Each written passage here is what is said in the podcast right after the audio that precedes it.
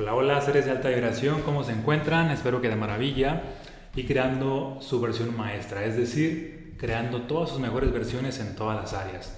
El día de hoy tengo un invitado muy especial, puesto que es la primera vez que tengo un invitado aquí al, podcast y vamos a, estar compartiendo acerca del tema a creencias fitness y creencias anti-fitness, específicamente para seguir creando tu mejor versión en la parte de la salud. No tanto ahora sí que salud versus enfermedad, como muchas personas lo pudieran asociar, sino más bien de salud mm, ah, en la parte estética, en la parte de tener más fuerza, más energía y sobre todo lo que está proyectando toda tu corporalidad. Así que, pues bienvenido Alex, ¿cómo estás? Excelente, excelente. Aquí pues bastante feliz de poder estar compartiendo en este espacio. Súper pues iniciamos con lo que son creencias fitness y creencias anti-fitness. Ah, ¿Tú por qué crees que, mm, sobre todo aquí en México y Latinoamérica, todavía no hay esta cultura de, lo que sería ah, darle aprecio al cuerpo, cuidarlo, honrarlo? Y como que se deja, no sé, a segundo o tercer plano o realmente se ignora por completo. Ok, fíjate, antes de responder esa pregunta, me gustaría como que poner sobre la mesa, o sea, como cuál es la condición o cuál es la cultura de la que estamos hablando. Sí. Entonces, utilizando cifras, que es algo que te he compartido muchas veces ya en, el tiempo que nos llevamos conociendo, eh, bueno, la situación de México está bastante interesante, en, por decirlo de una forma, ¿no?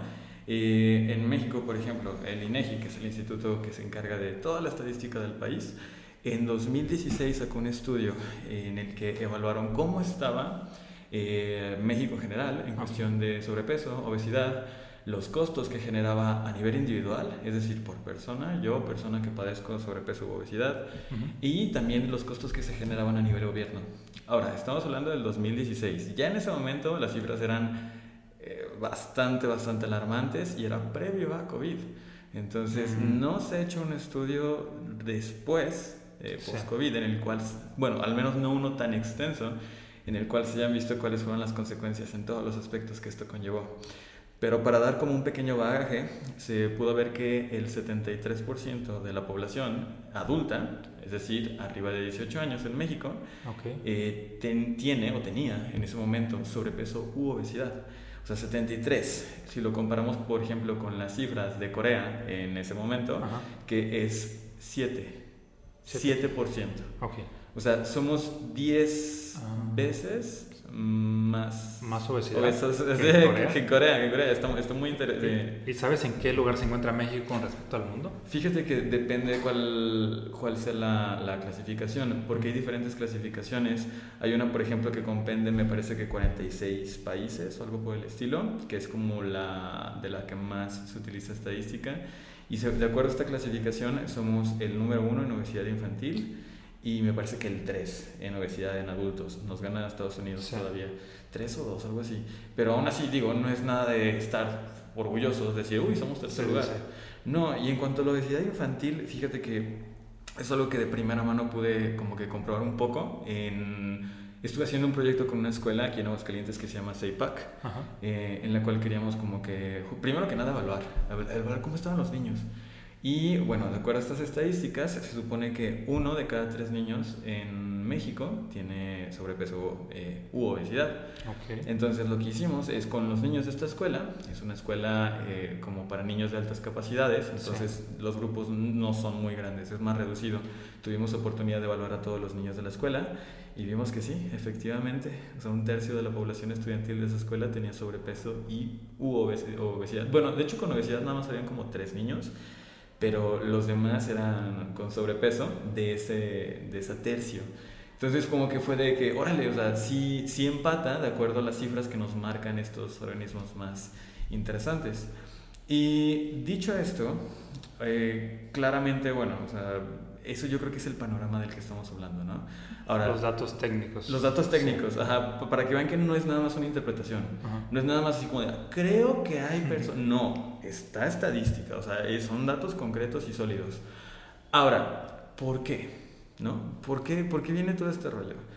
Y este es, un, es realmente un tema, eh, le voy a decir tema, no, no lo quiero ver como un problema, lo voy a decir como un tema que tiene sus raíces bien profundas en nuestra cultura, bien profundas. Una de esas raíces son las creencias, que justamente es lo que queremos hablar aquí, ¿no? ¿A qué me refiero con creencias? Pues bueno, básicamente este, podemos estar nombrando algunas de las creencias que seguramente tú, yo y cualquier persona que viva en México haya llegado a escuchar, ¿no? ¿Cuál, por ejemplo? Por ejemplo, la creencia de que la comida eh, saludable es insípida, es aburrida y que la comida rica implica que tenga mucha grasa. O comida rica es algo así como garnacha, algo muy, ¿sabes? Y, típico más de, de, fiestas decembrinas y de fiestas normales, de comida exageradamente con exceso de grasas y carbohidratos. Exactamente. Entonces es como una asociación, ese tipo de comida digamos, el exceso de grasas y carbohidratos, la cultura lo asocia con esto sí está rico. Esto sí está rico y esto no está rico. Entonces, y, el problema es que no la creemos. O sea, toda la, por eso son creencias. Puede llegar gente de otros países y de pronto es así como que no me gusta la comida grasosa, no me gusta tanto carbohidrato. Exactamente, exactamente. Y, y de repente está ahí. Y el tema es eso, o sea, todo, todo, mira, ahí te va. Realmente no hay una predisposición a cómo va a ser el cuerpo que tú tengas. Sí, está la genética, claro, pero inclusive dentro del ramo de la genética se ha visto que hay algo que es la expresión génica. ¿Eso qué quiere decir? Que tú, Omar, puedes tener dentro de tus genes como el, no sé, o sea, un gen que te predisponga a tener eh, diabetes o que te predisponga a tener X o Y enfermedad. Pero esa expresión genética, el 70% depende de tus hábitos. ¿Esto qué quiere decir? Que aunque tú lo tengas, si tú cuidas tus hábitos, tienes un 70% de probabilidades de no expresarlo. Okay. ¿Me explico? Sí, sí, sí. Por, simplificar un poquito a lo que se refiere la expresión. Estos aquí son los ejemplos de cuando en cierta familia pues hay un patrón de que la mayoría tienen cierta enfermedad, pero el que tiene diferentes hábitos rompe ese patrón. Exactamente. Y ahí te estoy hablando del terreno de lo más denso, de lo más sólido, de lo más científico. Tú y yo sabemos que hay más tú y yo sabemos el poder de la mente, entonces sabemos que tiene, o hay otro rubro ahí que tal vez no es tan palpable científicamente hablando, pero totalmente tiene que ver. Entonces, peor aún, ¿por qué? Porque imagínate que ese poder mental tan cañón que tienes dentro, lo estés canalizando para predisponerte para la enfermedad. Y es que es verdad, o sea, la historia que se cuentan, las creencias que viene de eso, ¿no? Es que yo no puedo, es que es mi genética, es que mi metabolismo, es que esto y demás. Eso por las creencias de lo que eres capaz. Ahora, las creencias de lo que es en este gusto rico, de lo que es agradable o desagradable, es otro tema, ¿no? Ok, ¿te parece si vamos contrastando por un lado las creencias negativas de que la creencia FAT podría ser así de que Mm. Creencia fat. Está chido, está chido, está chido, así como la, el contraste, ok. La de esta que mencionas de que nos llega a gustar el exceso de ah, carbohidratos y grasas, ¿no? Ajá. ¿Cuál sería la creencia como opuesta o cómo tendríamos que, que ver el mundo? Okay. Me estoy acordando de un ejemplo que llegué a ver en redes sociales hace tiempo que una mamá le, daba a una niña así de que, que, un dulce y la niña hacía cara de fuchi, y le daba una Coca-Cola y hacía cara, cara de guácala, y le daba pura comida chatarra y la niña hacía expresiones de guácala, guácala, y de pronto le da un brócoli y la niña dice mmm, y lo agarra y se lo come. Y entonces ahí vi claramente que esa niña ya está teniendo un anclaje hacia la comida saludable, y lo está asociando pues como que rico. Como que rico. Es que fíjate que, mira, ahorita por ejemplo, la pregunta era, este, ¿qué creencia deberíamos? Yo no creo que haya algo que deberíamos, o sea, depende de lo que tú realmente quieras. Pero sí importa mucho que tomar conciencia de. ¿A qué me refiero tomar conciencia de?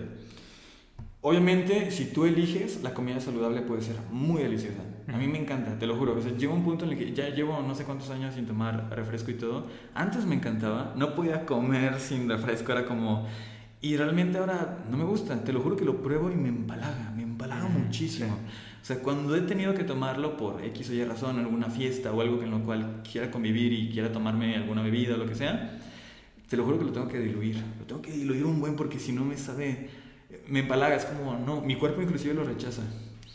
Ahora, volviendo al tema, este, ¿qué creencias entonces serán las que tú quieras? O sea, si tú realmente quieres, puedes sembrar en ti la creencia de la comida saludable es, eh, es, buena, te gusta, te encanta.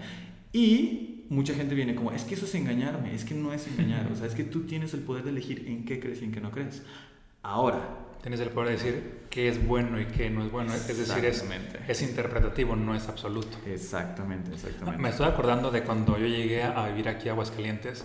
Uh, me llamaba mucho la atención que todo el mundo comía chascas y chascas. Ah. Y yo decía así de que uh, ¿cómo es que todo el mundo come maíz mojado? Yo lo veía así porque pues, yo venía de, pues, de, un rancho y lo asociaba así como que es que eso se lo dábamos nosotros a los animales en el rancho. Ah, obviamente lo preparábamos como con tortillas y otras cosas para nosotros. Bueno, para, para, aquellos que no saben qué son las chascas, ah, digo, es el esquite. Es el esquite o tiene diferentes nombres, ¿no? En Aguascalientes es elote en vaso, le, llama, le llamamos chasca. Los, los, granos de elote con mayonesa y otras cosas.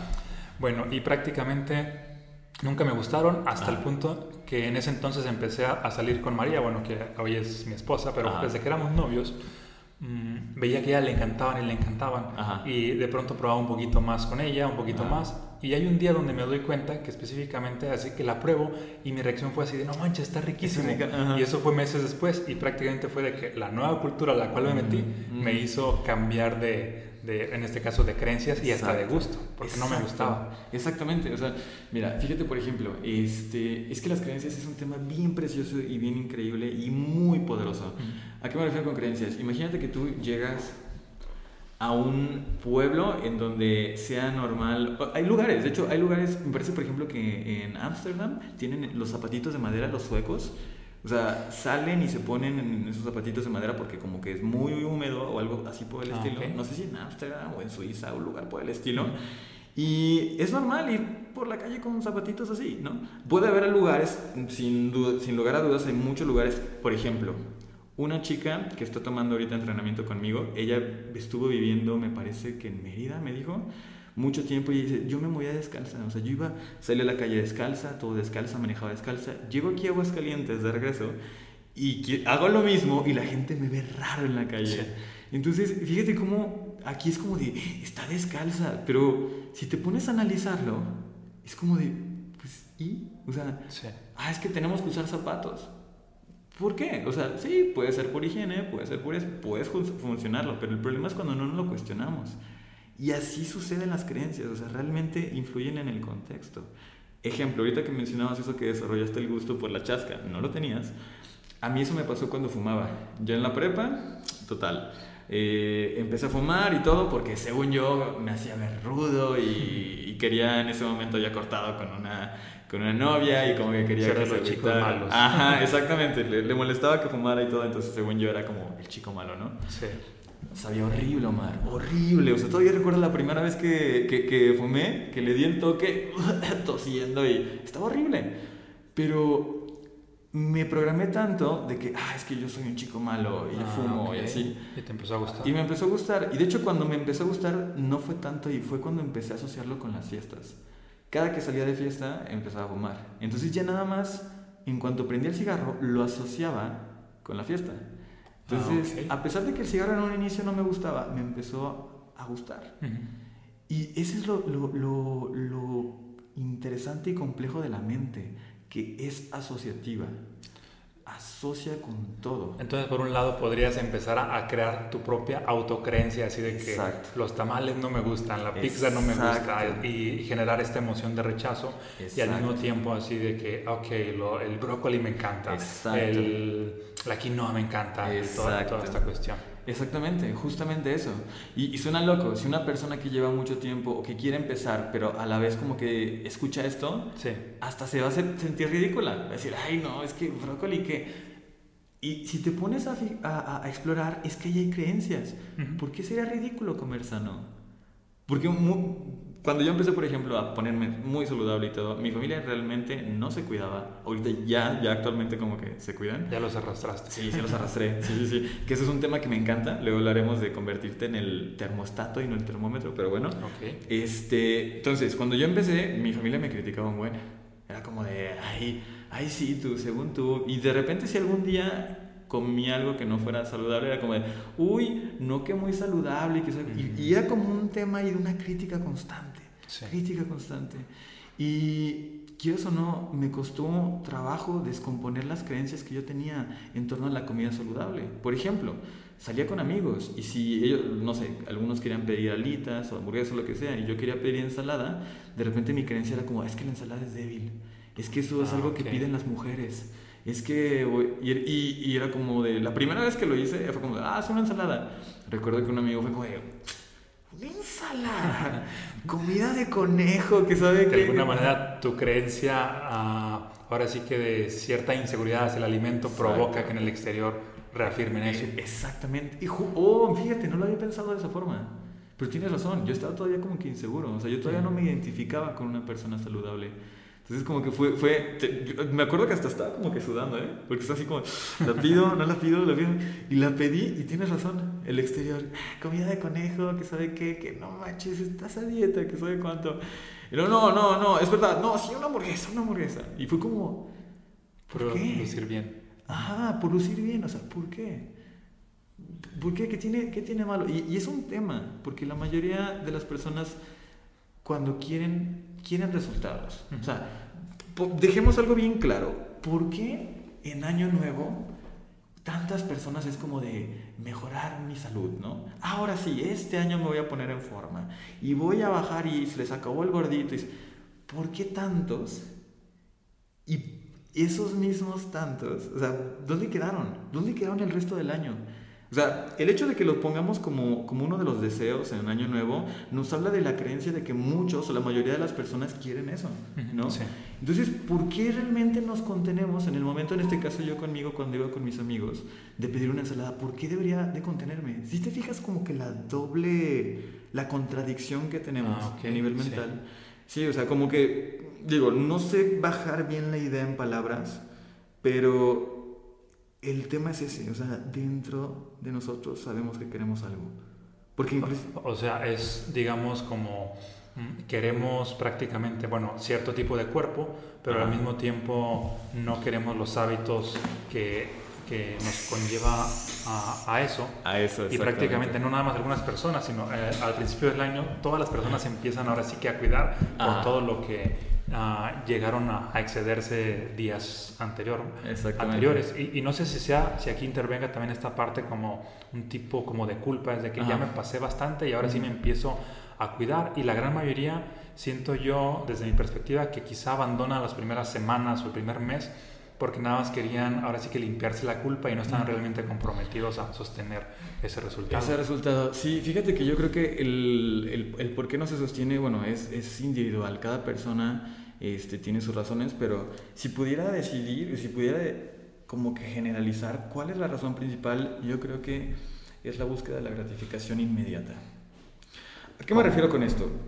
Y si te fijas, en especial cada vez las generaciones, o sea, mi generación y las que están abajo, cada vez somos más de gratificación inmediata. Sí. Llega un punto en el cual no somos capaces de decir, ok, va, no me voy a comer esa galletita porque, no sé, o sea, estoy viendo a futuro, quiero esto, quiero, quiero ese beneficio después, ¿no? Y se nos hace tan, ¿cómo te puedo decir? Tan difícil, se les hace realmente, o sea, como que... Te, voy a poner un caso, un tío. Este tío cada ratito me dice, no, ahora sí, Saludos mano". al tío. Saludos, no voy a decir nombres, no creo que lo escuchen, pero por si sí, no voy a decir nombres. Y años, hace años Omar, fue como de que la primera vez que se metió al gimnasio, ¿no? Y oye, pero pues no sé qué hacer y todo. Ah, sí, le hice una rutina y todo el rollo, le expliqué, bla, bla, bla. Ah, sí, te la dejo, sí. Fue como un mes al gimnasio y ya no continuó. Dije, ah, bueno, no pasa nada. Tiempo después, ah, oye, mano, otra vez, me- no, pero esta vez sí, ahora sí voy con todo. Es la ah, buena. sí, va, está bien. De nuevo, ¿no? Acá todo el proceso. No sé cuánto tiempo lo hizo, pero lo dejó, ¿no? Otra vez, oye, no, sí, pero quiero que me entrenes y todo. Y fue como de, "Ay, mira, te conviene más bien este, ir con un nutriólogo, contratar. O sea, como que yo dije, a ver, es como que está tratando de. ¿Cómo te puedo decir? Tal vez no le está dando la importancia porque no le está costando. Porque Ah, se lo doy gratis, tal Sí. vez, ¿no? Entonces dije, no, ve con un profesional. Ah, no, X, ¿no? Ya. Fue, no siguió y otra vez iba conmigo de, oye, fíjate que me estoy pensando en comprar esta proteína y todo. ¿Y cuál, qué, me recomiendas? Yo le digo, mira, yo te recomiendo que en vez de gastar en la proteína, eh, pues sí, pagues un plan de alimentación. Te va a venir Ah, mejor cuidar toda tu comida porque comer, o sea, meterle proteína, pero si sigues tomando como tomas Si sigues comiendo lo que comes, no te va a hacer nada. Es que ahí está un punto interesante. Por ejemplo, creo que la gran mayoría de personas, efectivamente, como buscan la gratificación inmediata, también buscan productos que aparentemente los van a, llevar a resultados fáciles y le dan más atención al producto que al hábito. Totalmente, totalmente. Por eso es, por eso es tanto, a mí me, da una risa cuando veo estos infomerciales de el aparato que te va a dejar con un cuerpo de supermodelo y todo. O estas maquinitas que se ponen en el abdomen que dan ah. toquecitos y como si... Ay, no, y ahí acostado en el sofá. Pero no hagas ningún abdominal. No hay ningún abdominal. Y ahí te va, esto es un hecho. No puedes tener un cuerpo fuerte sin una mente fuerte. Lo voy a repetir. No puedes tener un cuerpo fuerte sin una mente fuerte. Sí, sí, sí. ahí te va. Eh, a mí me encantan las artes marciales. Yo estoy metido eh, principalmente en boxeo y en jiu-jitsu brasileño. Y... Por cierto, no te presenté. Bueno, como he dicho que era mi primer ah, podcast, una breve presentación. Ah, breve presentación. Bueno, mi nombre es Alejandro Silva, soy coach en salud, terapeuta físico y deportista activo. soy del concepto de generalismo. O sea, como que me encanta probar de todo un poco. Eh, pero bueno, donde más me he encontrado realmente es en artes marciales y, y así. Entonces, bueno, dentro de la temporada competitiva en Jiu-Jitsu específicamente, ah, he visto cómo entra y sale gente, entra y sale gente. Y no te miento, Mar los que hemos conseguido estar más veces en podio o que hemos ganado más torneos, tenemos algo en común, que somos los que menos se quejan en los entrenamientos. Los que más se quejan suelen ser los más débiles. ¿A qué me refiero con esto? O sea, estamos ahí entrenando y todo y nunca falta, no sé, que te dicen, 100 lagartijas. 100. Ay, ya me cansé. ¿Tú cómo crees que vas, va a luchar esa persona? Ahorita van a estar algunas personas escuchando este episodio, viéndolo así como recibiendo las pedradotas. Ah. Lo siento, pero es verdad. es que es verdad. O sea, ¿cómo quieres tener...? Y, lo, paradójico es que esas personas son las que... bueno, al menos de las que yo conozco, las que más querían resultados. O sea, mm, querían quedar en primer lugar siempre en los torneos y se enojaban cuando no. Y es como de... Es que ¿cómo quieres tenerlo todo sin dar nada a cambio? Sí. O sea, ¿cómo quieres tener ese físico de superestrella sin ponerte a hacer ejercicio? Acostado ahí el todo. O sea, no es el aparato, no es la pastilla, no es ni siquiera el gimnasio, es tu mentalidad. Si no cambias la mentalidad, si no ¿y cómo cambiar la, la mentalidad? Creencias, básicamente. Hasta que no cambies la mentalidad, no vas a cambiar tu físico. Y ojo, Ay, es que yo he visto personas que tienen resultados bien increíbles en poco tiempo y todo. Ajá, yo te preguntaría, ¿y los mantienen? ¿Y cómo están en salud a nivel general? Yo conozco personas que tú las ves físicamente y dices, wow, está admirable su físico, y por dentro están hechas, perdón por la palabra, pero están hechas mierda. Inseguras como no tienes una idea. o sea, no, no, no, es un... Realmente dices, no, no lo vale. O sea, pareces, pero no eres. Y esa es la esencia de, al menos desde mi punto de vista, porque no se trata de nada más desde mi perspectiva, es un proceso, obviamente es un proceso individual. En un punto sí fue estético, en un punto yo también fue como, lo único que me importaba era la estética, ¿no? Verme bien. Que básicamente es, es el resultado. Y, y, yo creo que ahí se, se, enfoca la mayoría de las personas, le da más atención al resultado, luego a las acciones y por último todo este trabajo interno de creencias y todo esto que mencionas. Exactamente. Y de hecho, ahora que lo mencionas eso, es que a mí me gusta justamente comparar este proceso fitness como la parte de, financiera, ¿no? La parte de, económica. ¿Estás de acuerdo que una persona difícilmente se vuelve millonaria de la noche a la mañana, ¿no? O sea, en dos, tres meses... Sí, y difícilmente también trabajando solamente por dinero. Exacto. Porque cuando buscan el resultado no se dan cuenta de todo lo que pasa internamente. Exactamente. ¿Y qué sucede? O sea, de repente hay personas que dicen, ah, no, sí, mira, yo conozco a fulanito de tal que eh, en un mes levantó su negocio y todo. Güey, ¿cuánto tiempo llevaba antes invirtiéndole? Sí. ¿Cuántos intentos que no se le dieron? ¿Cuánto? Ya va. Y hay personas que, por ejemplo, como, lo hemos visto, ¿no? que se ganan la lotería y hay hasta estadísticas, ¿no? De que en un año, no me acuerdo cuánto tiempo, lo pierden todo de nuevo. ¿Cómo es posible? Y es que no han manejado la mentalidad. Hasta que no manejes la mentalidad, no vas a sostener. O sea, no es algo que puedas estar replicando. ¿No? Y lo mismo sucede en el proceso de la salud global, en el proceso fitness, en el proceso estético. Hay personas que sí, se vuelven vigoréxicas y entrenan como 5 horas y hacen dietas súper intensas y lo que tú quieras, y sí, consiguen resultados muy increíbles, si tú lo quieres llamar así, en 3 meses, en lo que tú quieras, ¿no? Pero ¿qué pasa? Luego vienen los atracones, ¿no? Ah, lo pierden, se estresan y todo, se generan un desastre metabólico interno y es ¿Para qué? Básicamente es como decir, cuando se enfocan en el resultado y en las acciones, el mismo resultado no es sostenible. No. Es como se vuelve a perder, no se crea un estilo de vida. Exactamente. No se, no se vuelve, y ni siquiera es desde el disfrute. Sí. O sea, tú hablas con una persona de estas y, y lo, lo sufren, realmente lo sufren. ¿Cuál es la necesidad, no? O sea, ¿cuál es la necesidad? Yo creo que ya, ya muchas personas tienen bastante con qué trabajar, como para todavía flagelarse con el eh, fitness. ¿Y qué sucede? Eso a su vez impacta en las creencias. ¿A qué me refiero con las creencias? Esta creencia de que no pain, no gain y go hard, go home. O sea, son, son como frases que dicen acá como de si no duele no sirve y ah, duro y, tiene, y si no queda dolorido al día siguiente es que no lo hice bien. Eso es basura. O sea, no es realmente el punto. Ojo, o sea, si tú eres un deportista de élite, es otra historia. O sea, si tú quieres ser eh, Mister Olimpia, si tú, ese es otro rollo, ese es otro rollo. Pero justamente, por ejemplo, en un diplomado que tomé de terapia enfocada a deportes, lo primerito, Mar, lo primerito que nos dijeron es, el deporte de élite no es salud, es todo lo contrario a la salud. Okay. Todos los atletas, atletas olímpicos no están saludables. Mm. Nada saludables. ¿Por qué? Porque llevan a su cuerpo al límite. O sea, y es, es, ese es como un constante. Entonces, por eso estas frases, ¿quiénes las dicen? Normalmente los deportistas de élite. ¿Por qué? Porque ellos, e, e, ellos realmente tienen que darle con todo. Ellos realmente no pueden así como bajarle. Ojo, yo no voy a ser un deportista, o sea, bueno, no sé, pero en este punto de mi vida no quiero ser un deportista de élite.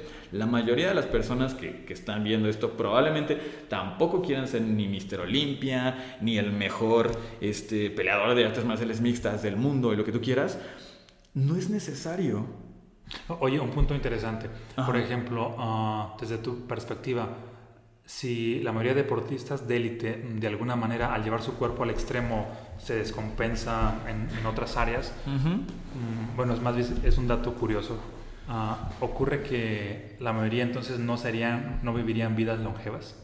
Fíjate, ¿cuál es la esperanza de vida? Bueno, ok, Mohamed Ali, ¿no? No recuerdo exactamente qué edad murió, pero obviamente después de su, de su vida deportiva, pues quedó con Parkinson y todo ese rollo. Michael Jordan también no murió muy... Bueno, no muerto. Michael Jordan no ha muerto, ¿verdad? No. No, no, ok, ok. Hasta donde yo sé. ¿Seguro? Bueno, no sé, yo tampoco, tengo que confirmarlo, tengo que confirmarlo.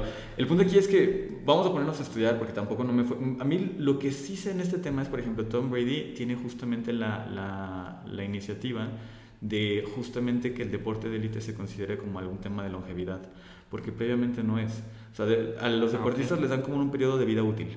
¿No? Ah, ok. Tales años y te sacan. Sí. ¿No? O sea, cumples cuarenta y tantos años y ya no eres considerado como que tan, tanto periodo de vida útil.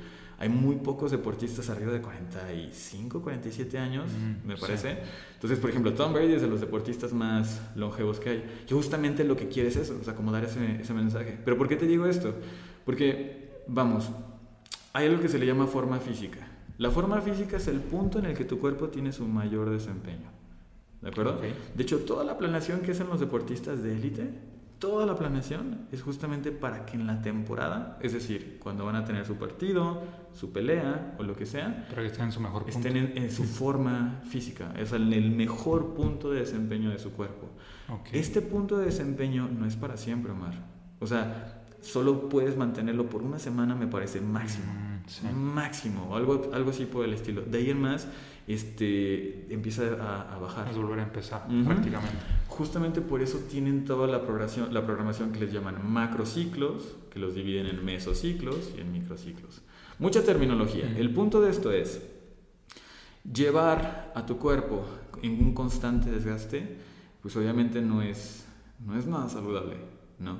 ¿Sabe, por ejemplo, Mike Tyson cuando tenía 18 años ya se veía como de treinta y tantos. O sea, la mayoría de deportistas así muy, muy, muy intensos, tú los ves y, se ven más grandes de su edad. Ok, entonces prácticamente um, vamos a clasificar a las personas, de alguna manera están los que prácticamente no cuidan nada su cuerpo, ni, en ejercicio, ni en, alimentación, luego estarían en medio los, mm, los que están más en el mundo fitness y luego estarían los que están más ahora sí que en, en, extremo de sobreactividad física. Exactamente, por eso decir que, diga, mira, a fin de cuentas, ninguna de las tres, y suena raro, suena paradójico, suena contradictorio inclusive a lo que venimos hablando, pero ninguna de las tres está mal, ¿no? Si una persona dice, ah, realmente no me importa, pues está bien. Si una persona dice, bueno, a mí yo quiero ser deportista de élite, pues a fin de cuentas está bien. ¿Quién soy yo para decirte que no lo hagas?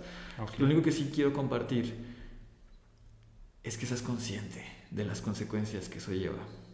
Todo este rollo surge, o toda como que mi, mi, intención de poder empezar a compartir este tipo de temas, surge principalmente a raíz de la muerte de mi, de mi abuelita, ¿no?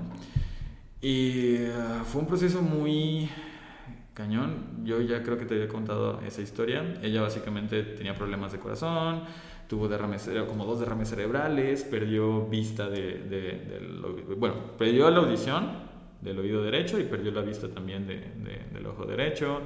Y tenía obesidad, tenía un montón de cosas, un montón de cosas. Por muchos años estuvo batallando con eso. El último año de su vida fue una brutalidad, cuentas elevadísimas en los hospitales. En, un, en, un, mismo año la, estuvo en terapia intensiva como tres o cuatro veces.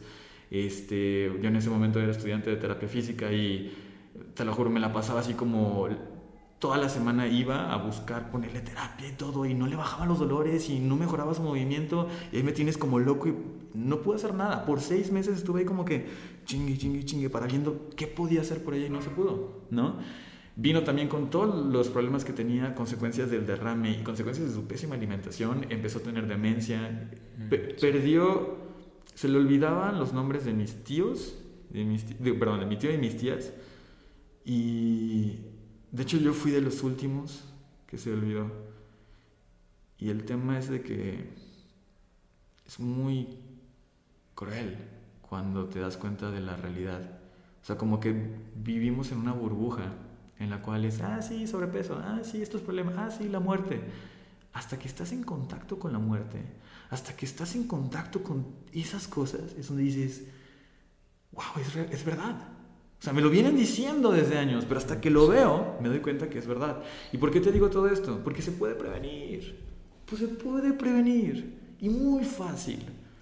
Muy, muy, muy fácil. esto es como un ninja, porque eso se, silenciosamente se va instalando. silenciosamente se va guardando ahí, por ejemplo, exceso de tejido adiposo en el corazón, en los vasos sanguíneos, silenciosamente. Y de repente, ¿sabes qué? Un día, ¡pum! Un derrame cerebral. Y de repente ya entra la intervención y el periodo se vuelve una locura, una locura. Es como que hay un punto ya prácticamente, si no cuidaste tu salud durante cierta cantidad de años, ah, ya sea en ejercicio, en alimentación, casi que hay un punto de no retorno o el retorno tiende a ser cada vez más difícil. Sí, mira, me gustaría dar una visión optimista, pero la realidad es que llega un punto en el que sí ya hay un no retorno. O sea, y se vuelve nada más como un sostén. Eh, algo así está pasando justo con mi otra abuelita de parte de mi mamá igual sobrepeso y demás y todo. Ella, bueno, sí tiene una diferencia, que realmente sí se hacía chequeos médicos y todo, pero bueno, eh, actualmente tiene una infección que no se, la, no se la han podido bajar para nada. Y ya me voy a poner muy técnico, pero es que tiene todo que ver con esto. La obesidad, o sea, el exceso de tejido adiposo, genera un estado... es grasa. ¿Es grasa? Sí, sí, sí, grasa. O sea, de tener... Hay tres tipos de grasa, ¿no? La grasa subcutánea, o sea, la que tenemos debajo de la piel la grasa visceral, o sea, la que tenemos así como, pues sí, o sea, dentro de, de, lo, de los órganos, y, y inclusive dentro de la grasa visceral también tenemos la grasita en el, en el corazón, y también está la, la, grasa intramuscular. O sea, cuando tú pierdes músculo, por la edad o por falta de movimiento o lo que sea, se reemplaza con grasa. Ahora, ¿por qué digo esto? Todos, absolutamente todos, por el puro hecho de existir, ya estamos perdiendo músculo. A partir de los 30 o 40 años vamos a perder en un promedio 8% de tu masa muscular cada década. Si consigues llegar a los 70 años, esto casi se duplica. 15% de, de, de, masa muscular se pierde cada década a partir de los y 70 años. Ahora, ¿por qué te digo esto? Esto es una enfermedad que hasta recientemente se clasificó.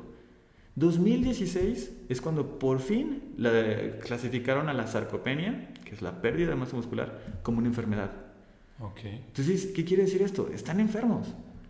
Mm, o sea, está muy fuerte. Está muy fuerte, está muy, muy, muy, muy fuerte. O sea, y es un tema muy loco. Ahora, esto lo está viviendo mi abuelita en este punto. No le cede la infección. ¿Por qué no le cede una infección? Que la hospitalizó hace poco. Oye, pero esto, bueno, creo que les está sucediendo a la mayor parte de personas de la tercera edad porque casi todo el mundo tiende a, perder bastante músculo. Inclusive, bueno, esto lo, creo que tú me lo habías platicado.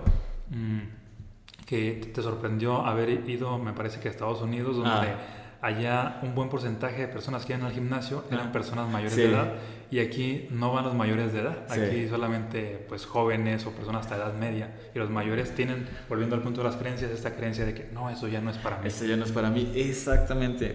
Eh, regresamos al tema de las creencias. O sea, ¿Por qué viene todo este rollo? Todo este rollo viene desde las creencias, ¿no? Yo he hablado con mi mamá, te lo juro que le he dicho, mamá, eh, ponte las pilas, o sea, ya vas para los 60 años, empieza a trabajar tu masa muscular. No, es que yo ya hago, me, hace pilates, ¿no? Ni, ni, lo hace tan constante. o sea, de repente como que un día sí va, otro día no va. Y, y está bien, o sea, pilates es buenísimo, pero ya me enseñó cómo los hace. Y los hace bien suavecito. Y es como de, mamá, es que eso no te va a ayudar a mantener la masa muscular. Su alimentación tampoco la cuida. Es que, y, bueno, un montón de cosas, ¿no? Y ella sabe, porque yo le, te lo juro que le digo y demás y todo. Y me dice, es que, ¿sabes qué? Es que no me gusta ir a los gimnasios. ¿Por qué no? Está en otra creencia. Ah, dice, es que, es que tú, yo sé que tú dices, ay, que qué viejito tan anticuado, lo que sea, pero es que verlos ahí, así como que los jóvenes, y me siento incómoda, realmente me siento incómoda. Sí. Y eso no es solo de adultos yo personalmente llevaba mucho tiempo sin ir al gimnasio. A mí me pasaba también. También te pasaba, ¿no? Exactamente. Bueno, de hecho mi, mi, creencia era anteriormente así como que, fíjate, veía a todos los entrenadores como, como ah, estos tipos son muy mamones. Ajá. y de alguna manera como posiblemente me tocaron algunos, pero no sé si mi creencia estaba antes, pero total me encontraba con personas así y eso reafirmaba más la creencia y era de que no, no me gusta ir al gimnasio y de pronto era de que mejor voy a caminar, mejor voy al Cerro del Picacho, pero pues no era sostenible porque me quedaba bastante lejos. Claro. Y hasta que empecé a cambiar esto, bueno, y de hecho fue a raíz de, que te conocí, fue que uh, cambié mi percepción de los gimnasios y ahorita ya voy de lunes a sábado, inclusive ya estoy considerando ir hasta los domingos porque a veces los domingos como que cuando no hago actividad física como que no me siento del todo bien. Exacto, ya, es que ya empieza a pasar, pero es justamente ese tema de creencias. Y créeme que es algo normal, o sea, muchos jóvenes, por ejemplo, eh, dentro de las sesiones de coaching en salud, varios me compartían, hay un hay una creencia generalizada de que los gimnasios es un lugar horrible, es un lugar superficial, es un lugar donde va gente súper mamona y, y, así, ¿no? Te lo juro, porque la mayoría de las personas que era como de, ah, es que quiero mejorar mi físico, nos poníamos a ver sus creencias y era eso. O sea, era como, ah, es que no quiero gimnasio, son bien mamones, superficiales, vacíos, huecos, tontos, este, te miran feo. Creo que eso es porque tiendes a asociar a, pues sí, precisamente a la persona que estaba musculosa, así que está mamada, la asocias con, ah, es un tonto seguramente, ah, está bien güey en algunas cosas. Y de igual manera, así como hay el arquetipo de la mujer que solamente cuida su imagen, así de que ya ves la, expresión de que ah, las rubias son tontas, ah, haciendo referencia a esto, a que, a que de alguna manera quien cuida mucho la parte física no cuida la parte intelectual. Intelectual. Y, no necesariamente pues es así, puedes tener los dos. Exactamente, no necesariamente es así. Y ahora, si lo ves desde un punto de vista psicológico, eso es un mecanismo de defensa. ¿A qué me refiero? Fíjate cómo hay un enorme, o sea, muchas veces las personas cuando no pueden tener algo que quieren lo, lo juicio. ajá cómo dice lo minorizan creo que esa es la ah, palabra. o sea como que lo hacen menos. Así tipo por ejemplo de ah ok estoy pasado de peso pero no soy tonto. Ajá exactamente no o, sea, o como la gente que dice no, yo para qué soy rico si conozco fulanito de tal que tiene un buen de dinero, pero es bien, está bien triste o es bien ahorrado o tiene un buen de problemas. O, sea, como, como si ser rico a fuerzas conllevará tener problemas matrimoniales, conllevará, ¿sabes? No, es que ve fulanito de tal, ¿de qué le sirve ser tan rico? Si, o sea, lo minorizas Porque sientes que no lo puedes tener. Y esto es una estrategia cognitiva, no es que las personas lo hagan conscientemente, lo hacen inconscientemente. Es para sentirte bien. es para no sentir dolor. Porque realmente cuando no puedes tener algo que quieres, eh, duele. Pero justamente volvemos a lo que habíamos hablado. Vivimos una sociedad que quiere gratificación instantánea. Entonces, de repente, no están comprometidas a decir, ok, va, ¿qué necesito para ser rico? Ok, no lo voy a lograr en un año, ni en dos, probablemente en cinco tampoco, pero estoy comprometido a hacerlo. Pero ¿qué pasa? ¿Cinco años? No, qué fue flojera, mejor lo critico. Y eso me hace sentir menos mal, ¿no? O no me hace sentir mal. Lo mismo sucede con esto, ¿no? O sea, bien este tema de que es más fácil enjuiciar a las personas que cuidan a su cuerpo, yo te diría, eso es una basura. O sea, imagínate una persona que, no sé, le, gusta tener su casa limpia. Y limpia la casa, limpia la estufa y todo ese rollo, trapea su casa, la tiene limpia, la tiene pulcra. Y una persona dice, ay, mira qué vanidosa, tu casa está bien limpia. Güey, pues es mi casa, o sea, ¿Qué? Ah, no, no, yo la mía la tengo bien sucia. Ay, no me importa, a mí me encanta echarle mugre a mi casa. Y hasta lo dicen con orgullo, es como de... Así, tú no sabes disfrutar la vida. Ah, tú no sabes disfrutar la vida, es bien rico llegar y aventar las cosas, es bien rico comer y que se... Ay, sin preocuparte por limpiar, es bien a gusto no tener... Es como de... Güey, o sea, ¿te das, cuenta de lo que estás diciendo? Y lo mismo sucede acá con el cuerpo. Mucha gente le, le, le prende porque se están identificando con una persona que no es fit. ¿No? Se identifican ah, justo con las personas que... Se identifican con una persona que come y disfruta la vida. ¿Y, cuál es tu definición de disfrutar la vida? A mí yo disfruto un montón la vida, muchísimo. Y disfruto la vida cuidándome, o sea, duermo bien, no, no me desvelo muy seguido, como súper, o sea, como limpio y me gusta, hago ejercicio y me gusta. Yo disfruto un montón mi vida, créeme. Pero ¿cuál es tu definición de disfrutar la vida? Entonces, fíjate cómo viene el romper creencias. Ay, es que nos han, o la mayoría de las personas, dicen que disfrutar la vida es comer cosas grasosas. Mm, o no tener control sobre tu comida. Yo como cuando quiero, lo que quiero, lo que sea, disfruto la vida. Que levantarte tarde. me duermo tarde, me levanto, bla, bla, bla, bla, yo hago cuando quiero, bla, bla, bla. O sea, es como si el libertinaje fuera disfrutar, y realmente no. O sea, cuando hablo del tema de la moderación, ahí te va. la cultura inca mencionaba que solo hay tres momentos que realmente son felicidad en tu vida. Todo lo demás es placer. Según los incas, bueno, son muy, muy románticos estos fulanos, decían que los tres únicos momentos de felicidad en tu vida es cuando naces, cuando te casas y cuando mueres. Entonces, todo lo demás es placer. Okay. Si bien yo no comparto esa creencia. Tengo dudas con el último. Ajá, yo también como que, bueno, pero... pero bueno, para yogis o grandes maestros puede ser trascender. Para la mayoría que, que, lo ve con angustia, no sé si... No, no sé si sea como igual. Sí, no, yo también como que digo, ah, como que difiero un poquito con esos tres momentos, pero entiendo a lo que se refieren. O sea, de que la felicidad no es lo que le decimos... Nosotros le confundimos el placer con la felicidad. Placer es tener sexo, placer es desvelarme en una fiesta, placer es este, comer todo lo que quiera, cuando quiera, lo que sea. Eso es placer. Felicidad. O sea, el placer, ¿cuál es la diferencia? Si te fijas, el placer es en chinga, instantáneo, automático. Yo me como algo y de volada, uh, sí, no, me como un chocolate y oh, se siente delicioso, mira, pruébalo. Te lo engulles y se acabó. Te queda un poquito la sensación en la boca, pero se acabó, ¿no? Sí. ¿Y qué es felicidad? O sea, desde mi perspectiva, lo que yo creo. Ok, ¿qué es? Esa dura más y se siente diferente. Es como. No es placer, o sea, no se siente como el placer, no, no es tan frenético, no es tan enérgico, es. Es como una paz expansiva, se siente aquí, es como. ¿Sabes? O sea, es como. Cuando la, cuando la sientes, dices, esto es. Esto es, no tienes dudas. Y, y es tan... Tú puedes quedarte horas sintiéndola y no se va, no se acaba, no se esfuma así.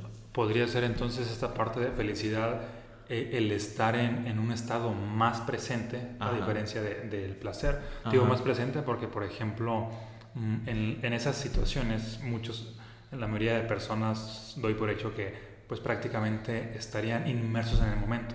Por ejemplo, el niño que, que, acaba de nacer, tanto él está inmerso en el momento como toda la familia que está presenciando eso. Ahí no hay juicio, no hay cosas negativas. Exactamente. Cuando alguien también se, se, se, casa, está disfrutando, bueno, no sé si disfrutando, pero está inmerso en el momento con un estado pues de, de presencia total, a diferencia de, de en el placer Ah, puede intervenir más la mente, los juicios de que esto me gusta, que esto y que el otro, y, y ahí más no, no, no estás tan absorto en el momento. Exactamente, exactamente. Y digo, y aquí no me quiero, no me quiero, o sea, malentender, no significa que, ah, es que nunca puedo comer chocolate. No, no, no. un chocolate también te puede dar mucho placer y felicidad, ¿no? O sea, te lo comes con total presencia, te lo tomes con total conciencia y es algo delicioso. Yo siempre he dicho que las catas es una mamada, porque si te fijas, o sea, lo que las hace tan mágicas es que lo haces con conciencia. Es como, degusta, huele el vino, pruébalo, saborealo, ah, y el queso, checa la textura, siente todo.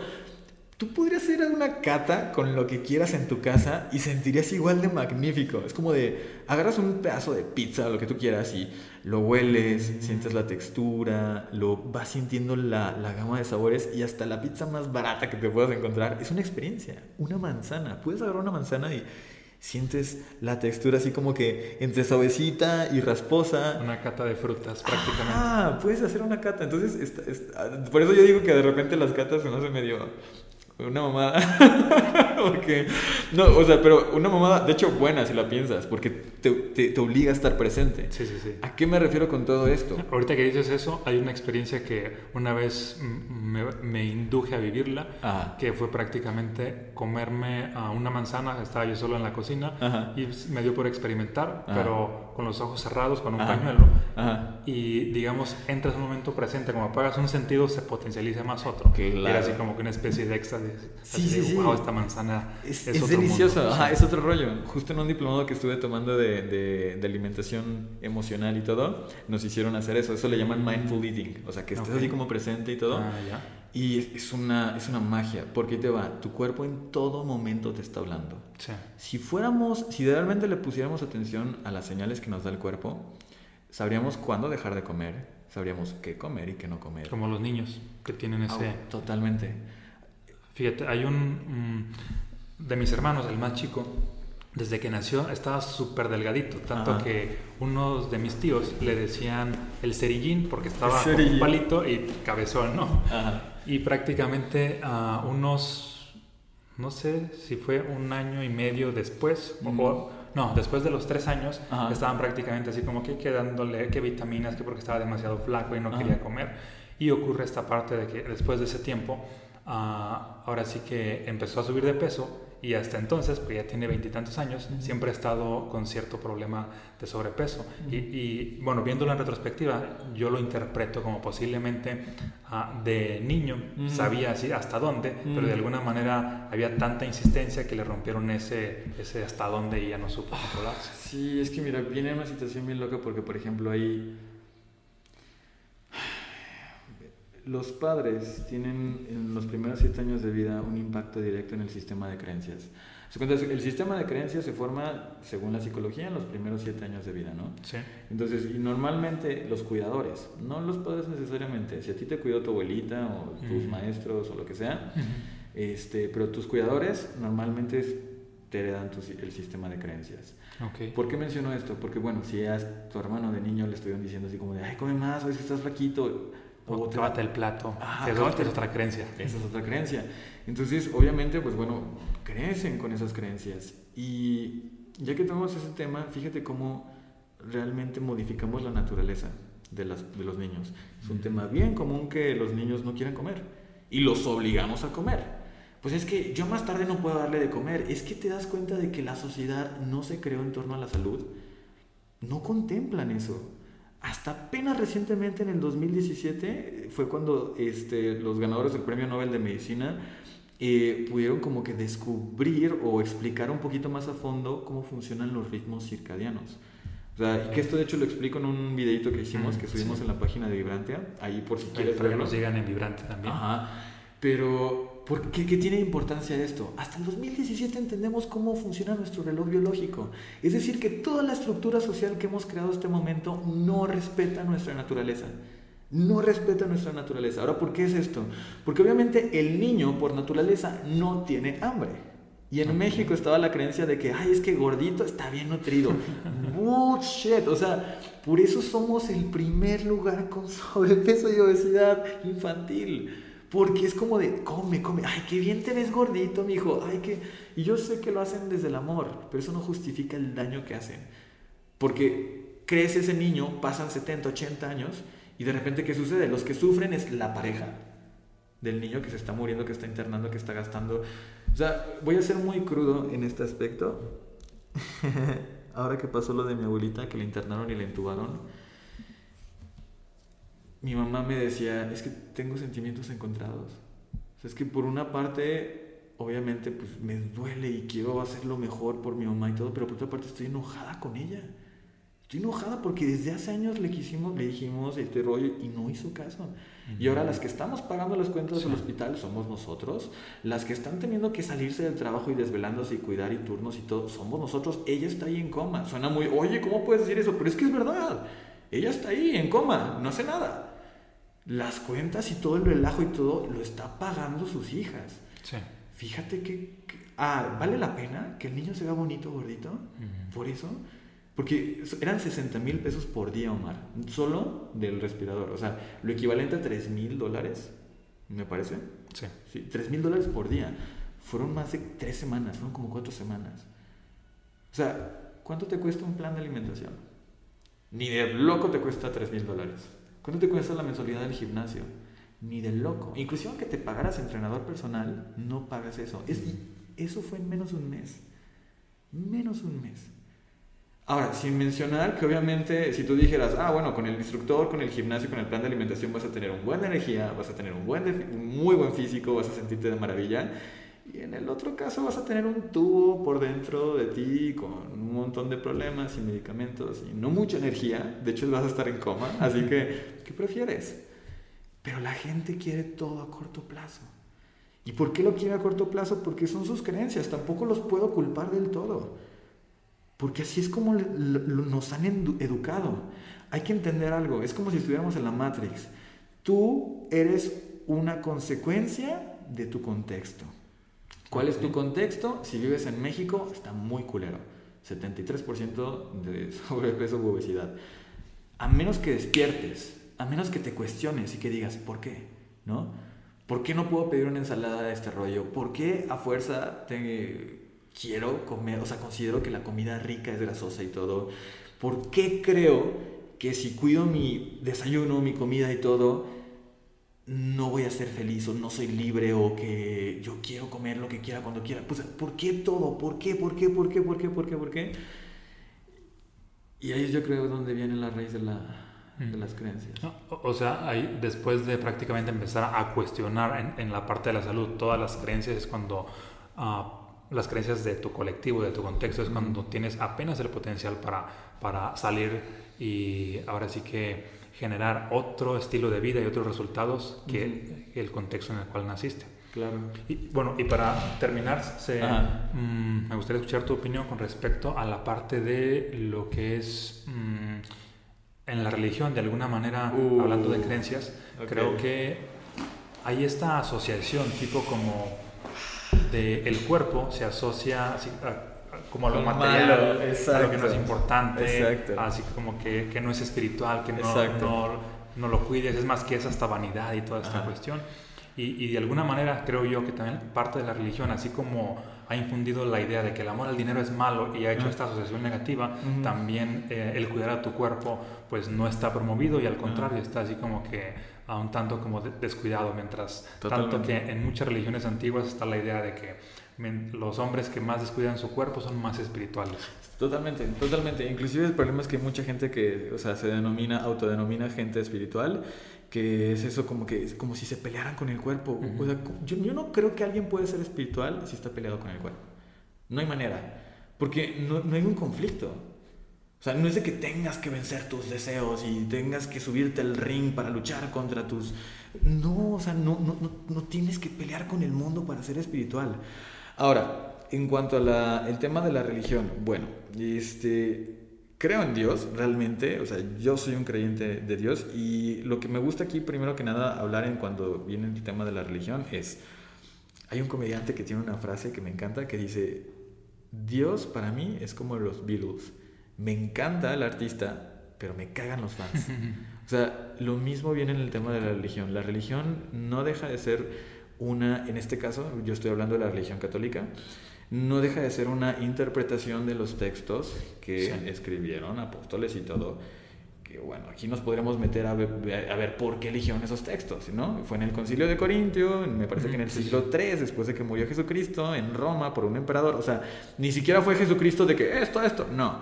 De repente dice la gente, ah, es que Pedro fue el primer papa de la iglesia católica. No es cierto. O sea, ese güey se murió antes de que se instaurara la, la iglesia católica. Pero bueno volvemos al tema, cuestionar, ¿por qué? ¿Por qué? ¿Por qué? Pero volviendo a este tema, los intérpretes de la religión, en este caso católica, interpretan el mensaje de las escrituras como si el cuerpo fuera algo que tuviéramos que trascender, como si tú tuvieras que, ¿cómo te puedo decir? Sí, o sea, como si realmente no, no, no, importara, no sirviera y tuvieras que todo cultivar para el reino de los cielos. Sí, como si inclusive te estuviera limitando para ser más espiritual. Más espiritual. Y aquí yo tengo dos cosas que decir. Uno, el reino de los cielos es aquí, para empezar, desde mi perspectiva, ¿no? Y dos, eso es una mala interpretación, porque si te pones a analizar bien, por ejemplo, los mandamientos o los pecados capitales, justamente te hablan de la moderación. En sí, para mí, los pecados capitales y los mandamientos es como un starter kit, o sea, como una guía de inicio para la espiritualidad. No tienes ni puta idea de la espiritualidad, ah, pues nada más guíate por eso y lo vas a hacer bien, lo vas a hacer moderadamente bien. ¿Qué te dicen? No lujuria, no gula, no, o sea, si te fijas, te hablan de moderación. Entonces, sí es un cuidado del cuerpo. ¿Qué pasa? ¿Qué trae la gula? Obesidad y un montón de problemas. ¿Qué trae la lujuria? Un montón de vacío interno, emocional y todo. Un deseo de gratificación instantánea. Hay dos cosas que estimulan el centro de gratificación del cerebro de forma increíble. Tanto el sexo y la comida. Lo voy a repetir. Dos formas, o sea, dos cosas, dos estímulos. No estoy mencionando las drogas, eso es otro mundo. El sexo y la comida son cosas que estimulan increíblemente el sistema de gratificación. Una persona que no es capaz de controlarla, ¿a qué me refiero con controlarla? Si nos ponemos bien científicos, existe algo en nuestro cerebro que es de lo más avanzado, que es la corteza prefrontal, que es la que se encarga del juicio, de la conducta, del control. Una persona que no tiene bien desarrollado eso se termina teniendo problemas con la comida o inclusive en el peor de los casos siendo violadores. Personas que no pueden controlar sus instintos sexuales y van y violan a pesar de que eso le genera sufrimiento, a ellos no le importa, necesitan satisfacer sus deseos. ¿Por qué te digo todo esto? El camino que te hablo, el camino del, de fitness, como yo lo veo, es justamente eso, justamente trascender esa gratificación instantánea de, ay, quiero tanto sexo que me importa si le voy a dañar la vida, la voy a violar. Fíjate qué brutal es eso. O sea, en menor medida, eso es lo que pasa cuando tú dices, ay, ¿sabes qué? No me importa, me voy a comer ese chocolate. Ay, no me mm. importa, estás violando tu cuerpo. Sí. No le hacen nada de bien y lo sabes. Deja de... Por eso le ponen empaques bonitos. Hay una norma en la que ya prohibieron los animalitos en las cajas de cereales y todo, no sé si te enteraste. Mm, de eso no. Ok. Ya prohibieron muchos animales, a Bimbo inclusive como ah, que... La, la publicidad. La publicidad. O sea, la imagen, sí. La imagen. ¿Por qué? Porque eso, eso engaña al cerebro. Ah, Tú ves un animalito todo bonito y te dices, ay, este producto es bien bonito. Es pura basura, o sea, es una violencia hacia el cuerpo. Puro químico. O, sea, por ejemplo, en, bueno, más que animalitos, son las bueno, sí animalitos, pero ah, caricaturizados. caricaturizados, cosas bonitas, exactamente. O sea, con cosas que te hacen decir, ay, esto es bueno, ay, esto se ve bien. O sea, mm. porque tú lo ves en el empaque y dices, hasta se ve bonito. Y tú dices, ay, ¿esto cómo? Esto es algo bonito. Acabas de tocar otro punto que creo que afecta bastante a las creencias colectivas, la publicidad. Entonces, prácticamente hay, ah. hay, bastante como publicidad en toda la industria donde se ha asociado toda la comida chatarra a algo positivo. Por Exacto. ejemplo, ahí en las cajas de cereales, un, un tigre, un osito, un... Energía, ¿no? Sí. Sucaritas, Sí. energía para campeón. Y ponen básquetbol y deportes y todo. ¿Cómo manches? ¿Cómo, cómo pones deportes? Fíjate lo, lo loco, ¿no? Pero está la asociación, así de que Ajá. este cereal igual energía. Igual energía. Este Ajá. producto igual a felicidad. Exacto, Y exacto. Inclusive dentro de productos, entre comillas, saludables. Muchas de las barritas ahí saludables y todo están cargadas de azúcar, están cargadas de grasa saturada. Ahora con el tema de los sellos es eso, es como de que no, no, no, no los engañes, no les hagas creer que eres saludable, enséñales lo que tienes. Y, y por eso te digo, o sea, eh, todos estos temas no se pueden hablar en un solo podcast. O sea, realmente... Va a haber más podcasts, más Sí. episodios donde vamos a estar profundizando Sí, sí, acerca de un concepto que ah, aquí Alex ha estado desarrollando que se llama conciencia fitness. Sí, sí, sí. Así que empiecen a hacer sus preguntas, ah, qué se llevan de este, mm, de este episodio, alguna otra creencia que ustedes alcanzaran a detectar en el caso de ustedes, en su familia, para estarlos tocando en otros episodios. Ajá. Y prácticamente, bueno, algo con lo que quieras concluir. Quiero concluir con lo siguiente, o sea, la información y ahorita es muy bonita, pero si no se lleva a la práctica no sirve de nada. Entonces, si tú llegas hasta aquí, si estás escuchando esto, una vez que tomas conciencia ya no hay marcha atrás, ya no te puedes hacer güey, porque ya, ya, ni modo, lo siento, ya te enteraste, ya no lo puedes ignorar. ¿Qué te recomiendo que hagas? Llévalo a la práctica. Durante los siguientes cinco días, cinco días, consigue una libreta y te vas a poner a anotar las creencias que surjan en tu día a día en torno a esto, en torno a la comida, en torno al ejercicio, en torno al cuerpo, que si es malo cuidarse el cuerpo, que si es malo peinarse, desde cosas tan sencillas como eso, que si es malo, por ejemplo, tocar tu cuerpo o si es malo ver una parte de tu cuerpo, todo, todas las creencias que surgen en torno a fitness, en torno a la comida, en torno al ejercicio, en torno a tu cuerpo. Cinco días. Te va a maravillar lo mucho que va a cambiar, te lo juro. Después de esos cinco días, que leas tu cuaderno, tu hojita, y que veas todas esas creencias, tú solito te vas a dar cuenta de qué es lo que sigue. Créeme, te vas a impresionar, vas a decir, wow, y ahí va a venir la siguiente parte, pero ya veremos. Entonces, esa es una tareita que... Excelente. Pues muchas gracias Alex, muchas gracias a todos los que nos estuvieron sintonizando. Bueno, invitación, suscríbanse a este canal, también síganos en Vibrantia y también aquí a Alex Silva en tus redes. Ah, estoy en todas las redes como arroba soy Alex Silva, eh, principalmente en YouTube eh, y en Instagram. Bueno, y el podcast es- se llama Fitness Consciente. Entonces, arroba Fitness Consciente en Spotify. Perfectísimo. Pues gracias. Con gusto. Bye bye. Nos vemos. Así es. Listo. A ver. Listo, listo.